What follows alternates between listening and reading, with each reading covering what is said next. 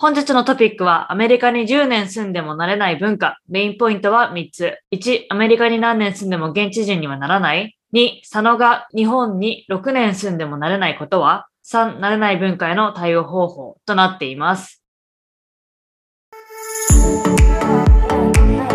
宇野と佐野がお送りするグローバル視点で考えようポッドキャスト。日本生まれ日本育ち、右脳派、カナダの語学学校、アメリカのコミカレ、4年生大学を卒業後、現在ボストンでスポーツテック系の会社に勤務中、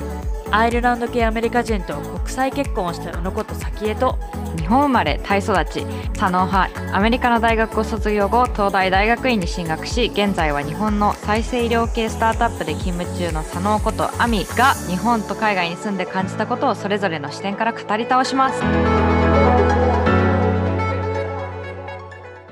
皆さん、こんにちは。私のアメリカに渡米してから今年で10年目になるんですが、10年住んでるともう中身はアメリカ人でしょ？日本のことは忘れたでしょ？と言われることがあります。私もアメリカに来る前は数年住めば現地人になるんじゃないかと思っていましたが、実際に10年住んでみて、多分一生なれないんじゃないかなと思うことが未だにたくさんあります。ということで本日は宇野さんのお互い長年住んでも慣れないことについて話したいと思います。はい。はい。まずはじめに、アミは日本、タイ、アメリカ、日本と移住しているわけですが、各国それぞれ何年くらい住んでいたか教えてください。はい。私実はまあ日本生まれということで、神奈川県横浜市に0歳から12歳ぐらいかなまで住んでました。で、その後まあ親の仕事の関係でタイに移住し、そこは8年ぐらいかな ?12 歳、あ、でも6年か。12歳から18歳ぐらい今で。うん、そっか。行って、で、まあ高校インターナショナルスクール卒業してからその後アメリカに行って、で、アメリカでは大学4年間しかいなかったので、まあ4年。で、うん、その間に実は私イギリスにもちょっと住んでたりするので、ね、イギリスは通算1年行かないぐらいかな、住んでました。ロンドンとエジンバラ。で、はい、その後、まあ、アメリカの大学帰って卒業して、その後、まあ、日本に本帰国をして、今もう6年経とうとしています。うん。そしたらタイと日本が意外と同じくらいの年数。そうそうそう。私の場合は、多分日本に本帰国したぐらいで、その海外生活と日本生活が半分半分ぐらいだったんだけども、はいはい、日本生活の方が通算すると長くなりました。えー、いやー、アミが日本に6年住んでたマジで思わなかった。誰も思ってなかったと思う。ね、うん、そうなんですね。はい。こんな感じでね、アミはもういろんなところを転々としているわけですが、まず最初にお互いアメリカに住んでいた経験があるので、アメリカについて話したいと思います。長年住んでいても慣れないことトップ3を発表したいと思いますが、まず最初にトップ3からお願いします。私これアメリカに初めて行った時にもすごく衝撃で、その後もずっとなんか慣れなかった。未だにアメリカ行っても慣れないんだけど、それはアメリカのトイレです。おお まあね、わかるよ。あの、まあ、公衆トイレっていうのかな。なんか空港の中にあるトイレとか、ショッピングモールにあるトイレ。で、全然綺麗なんだけど、うん、綺麗だと思うんだけど、ドアがそもそも慣れない。っていうのは、なんかドアがくっついてるところの隙間がめちゃめちゃ大きいから、そうだね。パッと見たら結構中見れるし、あと、そのドアの下のところが、日本だったら2、3センチぐらいしか空いてないのに、なんかアメリカ、20センチぐらい入っ てるから、まあそれは防犯のためにこう誰が中にいるかって見るためっていうのは聞いてるんだけど、やっぱりなんかね、まだ未だになれないです。いや、わかるよ。なんか空港とかだったら誰かわかんないじゃん。誰が入ってるかとか。うん、うん、だけど、会社のトイレもそんな感じだったの。うん、結構下空いてて。で、なんとなくさ、着てる洋服とかでさ、分かっちゃったりするんだよ、ね。長いな。その、それそうそうそうそう。その気まずさ。本当に、ねうん、なんか出てくる前に私がトイレから出なきゃみたいな。なんか手洗ってる時に鏡で誰がいるか分かっちゃうの。うんうん、で、あ、誰々がいるみたいな。で、ちょっと長くて気まずい時とかは早く出ようっていうなんか謎のこう私の気の使いようというか、そういうのもあったりして。わ、うん、かる。トイレは私もなんか慣れない。はい。では、私のトップ3は、状況がよくわからないミーティング中の発言。状況がというか、内容がよくわかってない時とか、なんか結構その場で資料を渡されて、こう長いドキュメントとかを読んで、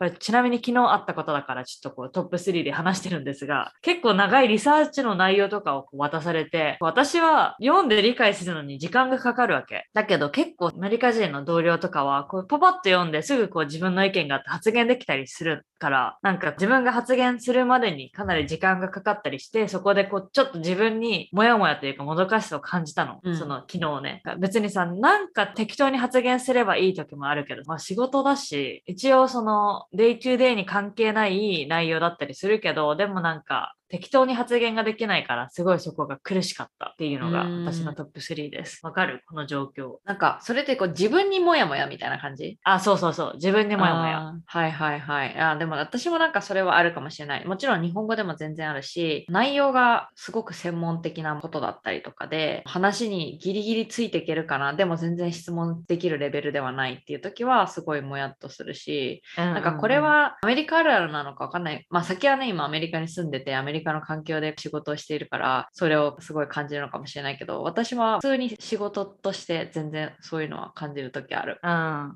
るほど。でもさ、なんか日本でのミーティングの方が発言する人が限られてる気がする。それはあるし、ものによって結構ミーティングの目的とかも違ったりするし、ミーティングの目的？っていうのはなんかみんなに情報共有の場とか、別に発言も何もしなくていいけど、とりあえずミーティング参加してますみたいな人も中にはいたりするし、そういうミーティングもあるし、確かに。なので別に発言は求められてないから、もうただただ座ってればいいみたいなミーティングがあるようなところもあるし。そうだね。めちゃある、それは。うん、日本の見てると。なんかそういうのはアメリカでなくていいなと思うのは、自分に関係ない内容だったりすると、忙しいから参加しませんとか、上司に、うん、just wasting your time, so just not attending this meeting and focusing on work みたいな感じで言われたりもするから、なんか周りもこう自分に利益のあるミーティングなのかっていうのを結構判断しながら参加してる人が多いかも。そうね、私も会社では比較的それがすごい強いパターンで、うん、部署全体のメールリストとかです。一応そのミーティングのインビテーションは来るけど、まあこれ別に出なくていいよとか、ちょっと営業チックなミーティングとかはもうほんと一人だけ出るとかも全然あるし、なので、まあ、その辺はかなりアメリカンだなっていうのは思うね。あ、アミ自身が？会社もそうだし、あの私も全然関係ないなとか、本当に忙しくてちょっと出れないけど、まあ出なくていいレベルのミーティングとかだったらまあ出ないかったりもするし、うん、うん、なるほど。はい。これが私たちのトップ3でした。では次にトップ2。は、これはアメリカだけじゃないんだけど、やっぱ海外旅行行くと、まあ、特にアメリカはこの文化がすごい強いなと思うけど、チップが慣れません。そう、ね、っていうのは、こうアメリカってレストランに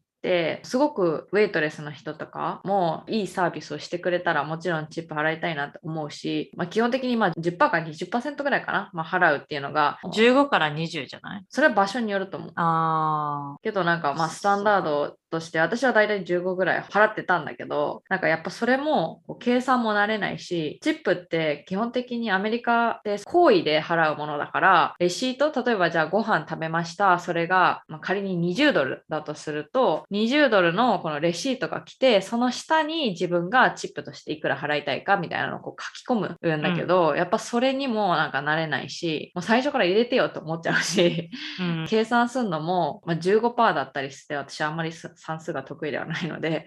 あの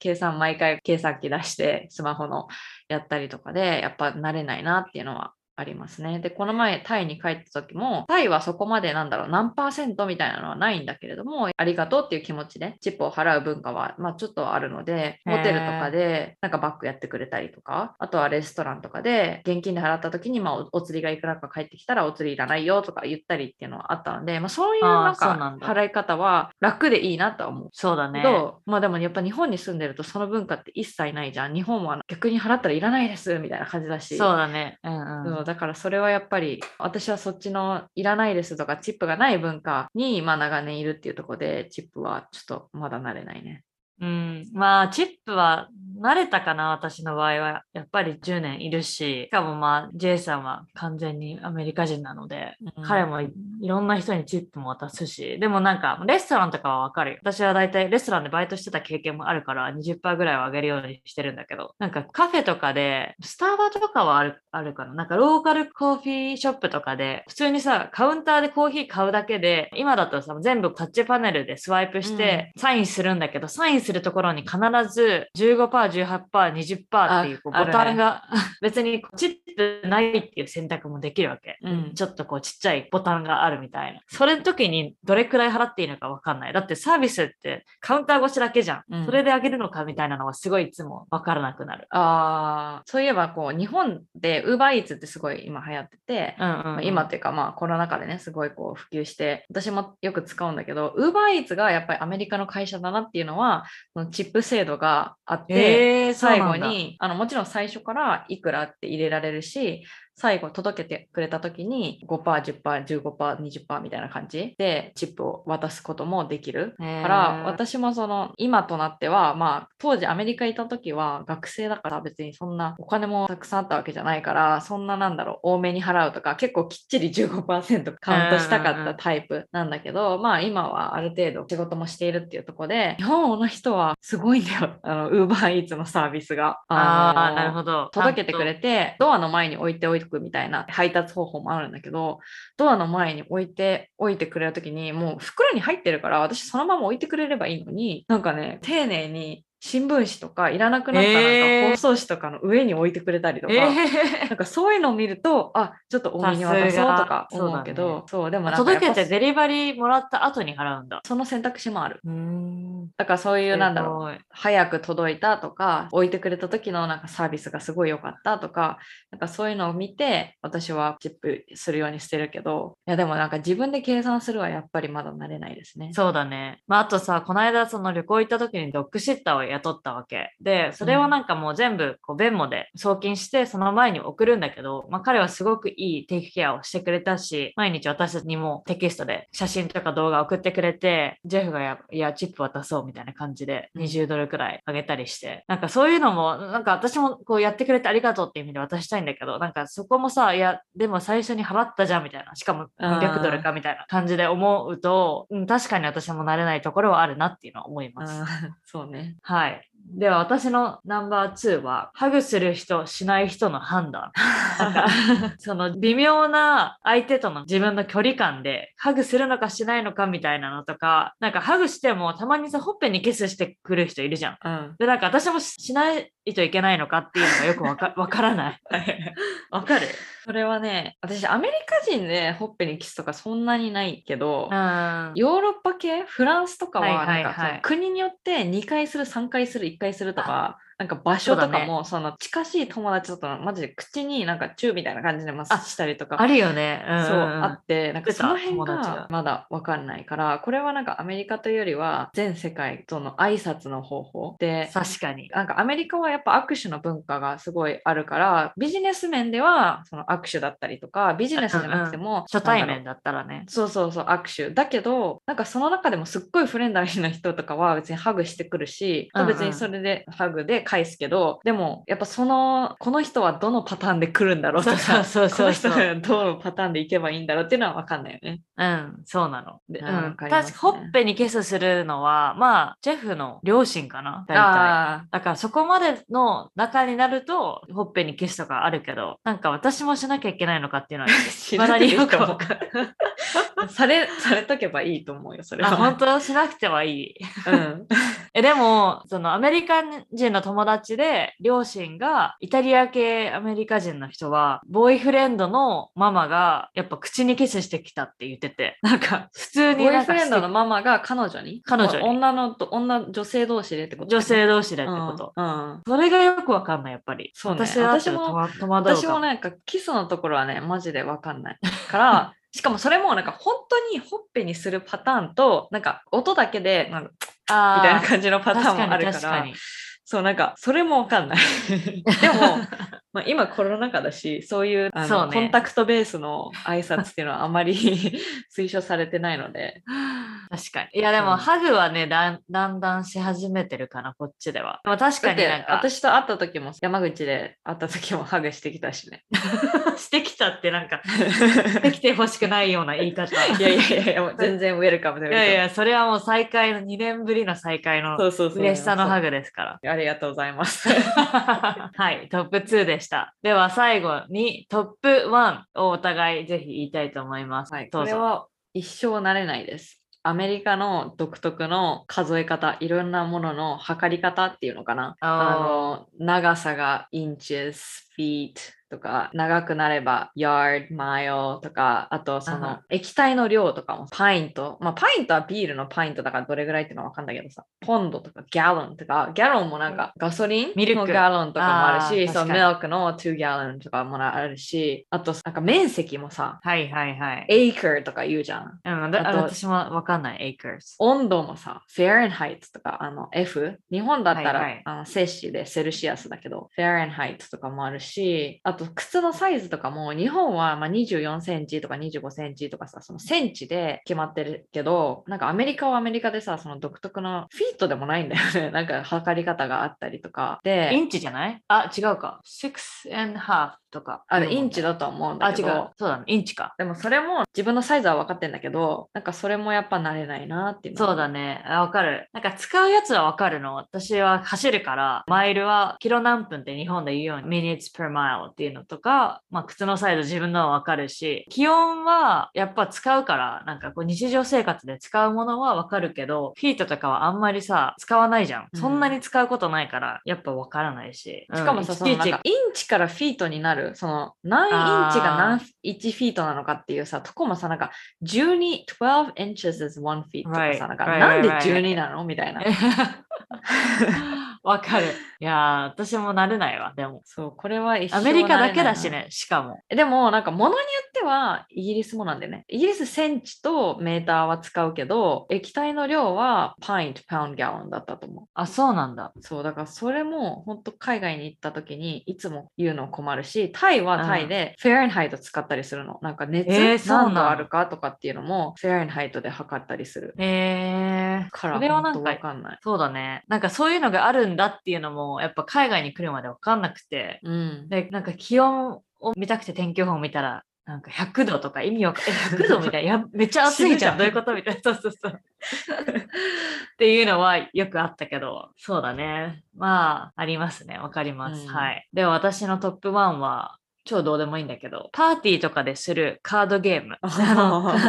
カードゲームって、そのトランプとか UNO とかじゃなくって、なんかアメリカでさ、お互いのことを知るためのゲームとか、はいはい、はい、なんかいっぱいあるわけ。どう説明していいか難しくてわからないんだけど、あの、この間私がしたやつの話をすると、箱の中にいっぱいあるカードの中から、Have I ever done blah blah blah 何々を私は今までしたことありますか？ありますせんかっていうカードを3つ適当にこう聞かなきゃいけなくて、それをみんなに読むのね。なんか、Can I play an instrument? みたいな、うんうん。私は楽器を弾けるでしょうか？で、Yes or No でみんなが Yes だったら、はいってあげて、No だったら、下がるんだけど、なんかこういうこうシンプルなクエスチョンだったらいいんだけど、うん、なんかもうちょっと卑猥な内容があったりとか、なんか必ずさ、どれも盛り上がる内容じゃなきゃいけないっていうか、そういう雰囲気なわけ。そういう時にこうみんなの前で、何十人もいる前で読まなきゃいけないとか、すごいそれがなんかプレッシャーで嫌なの。ああ、そっか。まあ、カードは私もよく、まあ、学生だったので、Cards Against Humanity みたいな、なんか、まあ、ボードゲームじゃないんだけど、うん、まあカードゲームみたいなのがあったりして、それをよくやってたけど、私はなんか最初はルールがわからないまま、なんかそれは結構みんなできるやつらしいんだけど、わかんなかったから、そういうのに慣れるのは時間かかったけど、まあそれは多分ルールの問題で、そんなに私は違和感なかったかな。でも、その、卑猥ってことを言うと、まあアメリカはその辺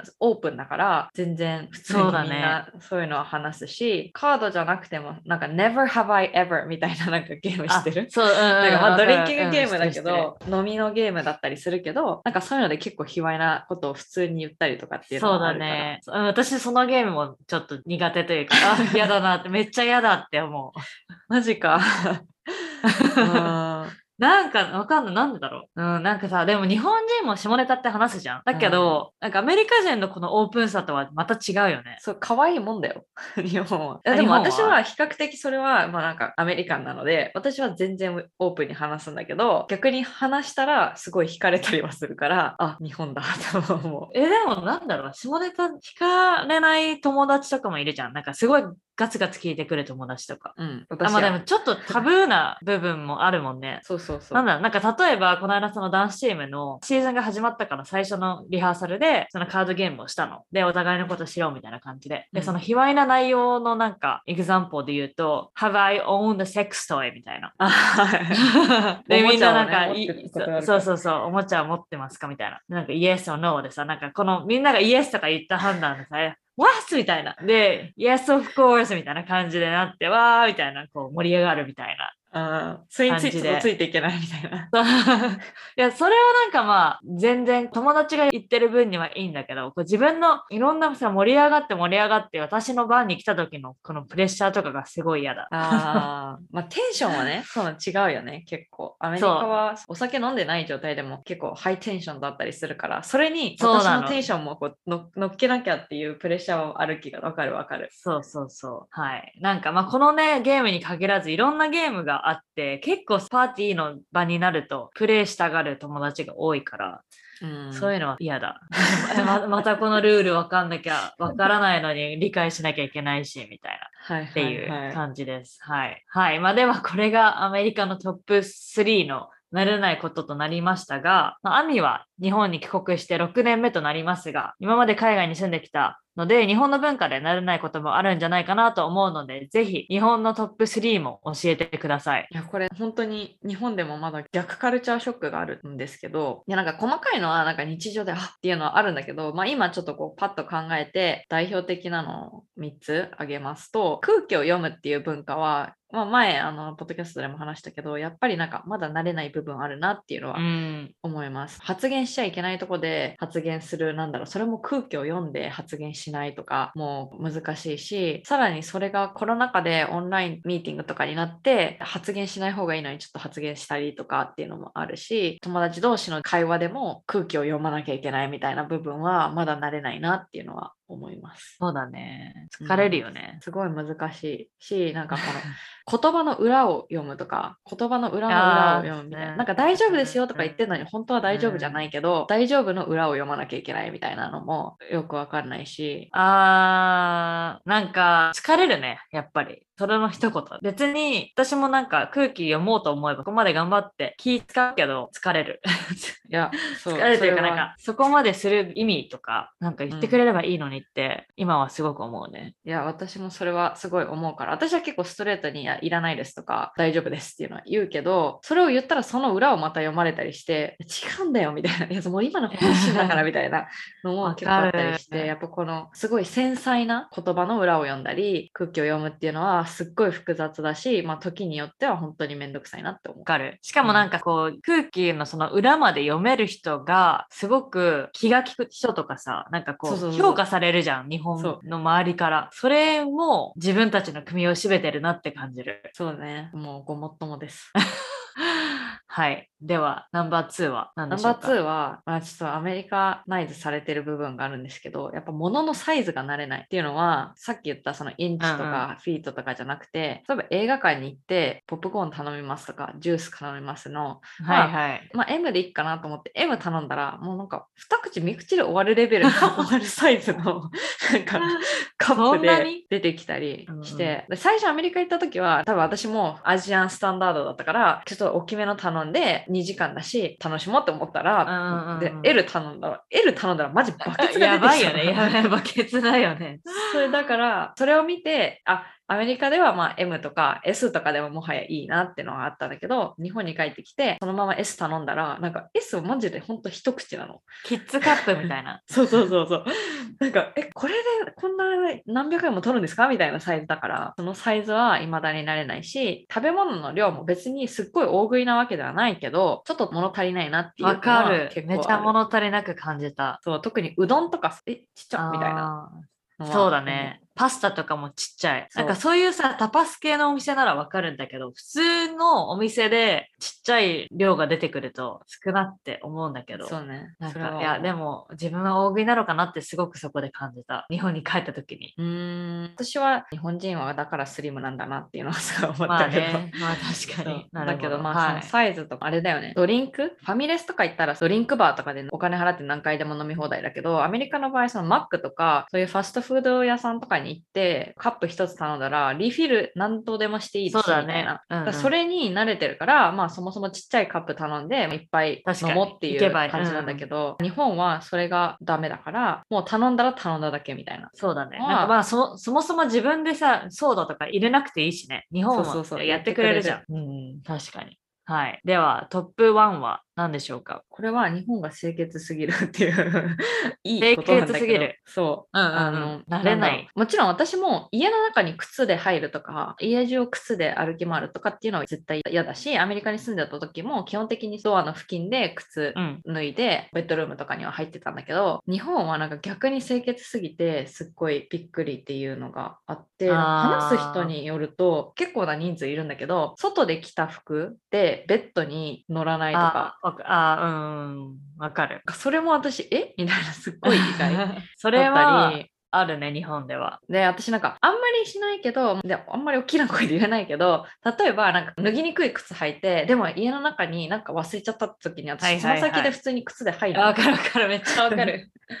でも、そういうのも絶対ありえないとか、あ、そうね。なんかあとなんか、さ、地下鉄とか電車に乗ってて、地面にカバン置いたりとかも無理って言わない？そう、それも私もすっごい意外で、うん私もね、100万、200万するカバンを持ってたら、それはしないと思うけど、そうね。でもなんかまあ、普通に普段使ってるカバンは、うんだからリュックとかさ、そうかそうそう。ねなんか別に全然置くしっていうので、なんか絶対ありえないって言われたりとか、だから私は多分比較的、もちろん家帰ってきて手洗ったりとか、まあ、コロナ禍の時とかは基本的にジャケットとかは脱いだりとか、部屋着に着替えて、うんうんうん。まあ、ベッドに入ったりとか、ソファに乗ったりっていうのをするようにはしてるけど、でもさすがになんかソファーの上とかは別にもう外の服だって全然気にならないんだけど、気になんない。なんかそれはダメとか、あとなんかスーパーで買ったもの全部洗う人とかいて、ええあコロナの時はいたよ。最初の方は。じゃなくてもう普通に。ええ た調理する前は洗ったりするけど。えじゃないじゃないその買ってきて自分家の冷蔵庫に入れる前に、えあの洗ったりとかもすごい清潔だなんだなっていうのがあるしそういうのを見てるとで本当にめっちゃ多いのそういう人。その外の服でベッドの中入んないみたいな。そうだからなんかね。私はそこまで清潔な人とは絶対一緒に住めないわって思いながら。なんか、もしかしたら私もその10年前ぐらいは来た時は、ちょっと日本寄りだったと思うんだけど、まあ何にせよアメリカ人とさ、一緒に住んでるからもう無理じゃん、その辺は。うん。シャワー浴びないと、お風呂入らないと夜寝なきゃいけないっていう、こう日本は朝シャンみたいなのも最近でこそあるけど、綺麗な体で布団に入るものっていうことにな、ルールじゃないからさ、なんとなくそういう雰囲気じゃん。だから、シャワーを浴びないで、一日外で過ごしてシャワー浴びないで、そのままベッドに寝るっていうのは最初はちょっとわからなかったけど、マジ？今私も、私、今私はそうしてるし、うん全然それは大丈夫。いや私もなんか全然シャワーとかも日によって汗すっごいかいたりしたら全然浴びるけど、うんうんうん朝でいいやっていうのもあるし別に布団だって頻繁に洗ったりしてるから別にうんねそんなに気にならないんだけど、やっぱりそれをすごい気にする人が日本には、まあ私の周りには多いなっていうのを感じて、いやみんなすっごい清潔だなってほぼ潔癖に近い状 私からしたらねそうね潔癖だなって思う。いや、それはわかります。なるほど。ありがとうございます。まあ、じゃあ最後に逆に昔はなれなかったとか嫌だなって思ったけど、長く住んでたら克服したことってありますか？これはアメリカでも日本でもどこでも OK です。あそのやっぱり人との近さっていうのはなんか嫌だなって思ったことはないんだけどアメリカとかでやっぱお店とかに入るとさすっごいフレンドリーに話しかけてきたり、結構年配の人とかだったらなんかハニーみたいな感じでなんかそうだね。ハイスイリーみたいな感じで言ってくるその距離感が最初はやっぱ慣れなかったし、なんかうんうん。うんえなんでハニーとかスイーティーとか言うの？みたいなの確かにあったんだけど住んでてそういうのがまあ当たり前の状況になった時にすごくそれが心地よいというかなんかすごいフレンドリーでいいなっていうのは思っうんた。かな。そうだね。あとなんか、褒め合う文化とか、洋服さ、これいいねとか、全く知らない人に話しかけたりするじゃん。うんそれも最初は慣れなかったけど、まあ、今はもう普通に私も知らない人に声かけていいねって言ったりするし、うん、それは慣れたかも。なるほど。まあ、私は逆に、さっきアミがファストフードの話したけど、私もファストフードのさ、アメリカでの頼み方は最初慣れなくって、緊張したの。ファストフードだけじゃなくて、ダイナーとか朝ごはん屋さん行っても、How do you wanna cook the egg? みたいな。どうやって卵を焼く？みたいな言われて、はって感じじゃん。こう日本では別にそんなオプションなかったし、だけど、普通の目玉焼きなのか、目玉焼きでもなんか over easy って言って、両面焼く目玉焼きのタイプとかもあるし、なんか半熟がいい人も半熟じゃ嫌な人も細かくさ指定できたりするし、スクランブルがいいって言ったらスクランブルっていうしとか、そういう頼み方とか、ファストフードのバーガーもレタスとかトマトとか結構指定できるじゃん。うん、サブウェイとかもそうだけど、なんかそれがね、よくわからなかったんだけど、なんとなく慣れたかなっていう感じ。うん。逆に日本での融通の効かなさが今はちょっとリバースカルチャーショックかも。ああ、まあなんかマックとかは結構その辺アメリカンのカルチャーがあるから、マックって基本的になんか抜くとか全然やってくれるらしいんだけど、でも融通が効かないっていうのはわかる、うん、ファミレスとかレストランとかに行って、これこうちょっとあんまり好きじゃないんでこれに変えてくれますか？とか言ったら、ちょっとなんか、え、ちょっと上に確認してきますみたいな。そこまでじゃないんですみたい